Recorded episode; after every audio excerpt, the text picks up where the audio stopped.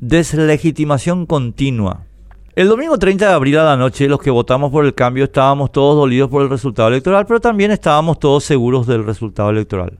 Lo reconocieron sin mucha demora Efraín Alegre, Soledad Núñez, la mayor parte de las figuras referenciales de la concertación y Emilio Camacho, uno de los apoderados generales, entre otros. Para el lunes 1 de mayo a la noche, todos los mencionados, excepto Emilio, ya habían cambiado de posición y se habían sumado al criminal fascista paraguayo Cubas en la intentona golpista de legitimar nuestras elecciones a pesar de que fueron ejemplares. Llevamos dos semanas en una discusión ridícula, fogoneada por la agrupación nazi Cruzada Nacional, la red de empresas autodenominadas ONG coordinadas por Óscar Ayala Amarilla, Codeupi y sus satélites y su extendida red mediática. La discusión es ridícula porque gira y gira y gira sobre la afirmación gratuita realizada por la agrupación nazi, según la cual se habría robado el código fuente de los DVD que se usaron en las elecciones, además de la existencia de una programación fraudulenta del chip de votación. La justicia electoral despejó mil veces toda duda razonable sobre el tema, pero al terminar el último despeje, vuelve a aparecer en los medios la misma afirmación gratuita como si no se hubieran despejado las mil veces anteriores las dudas.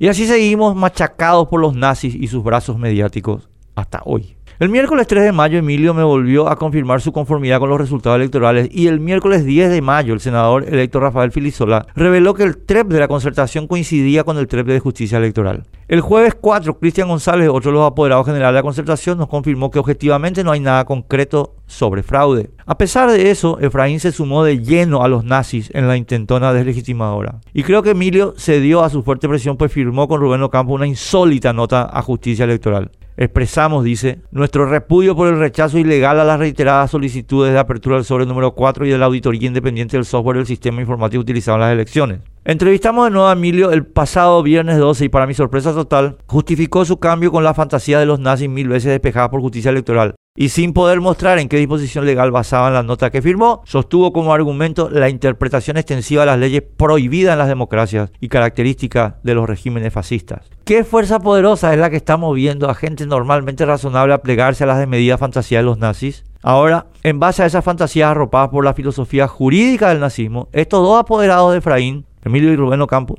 confirman que la intentona por deslegitimar nuestras elecciones se mantiene viento en popa.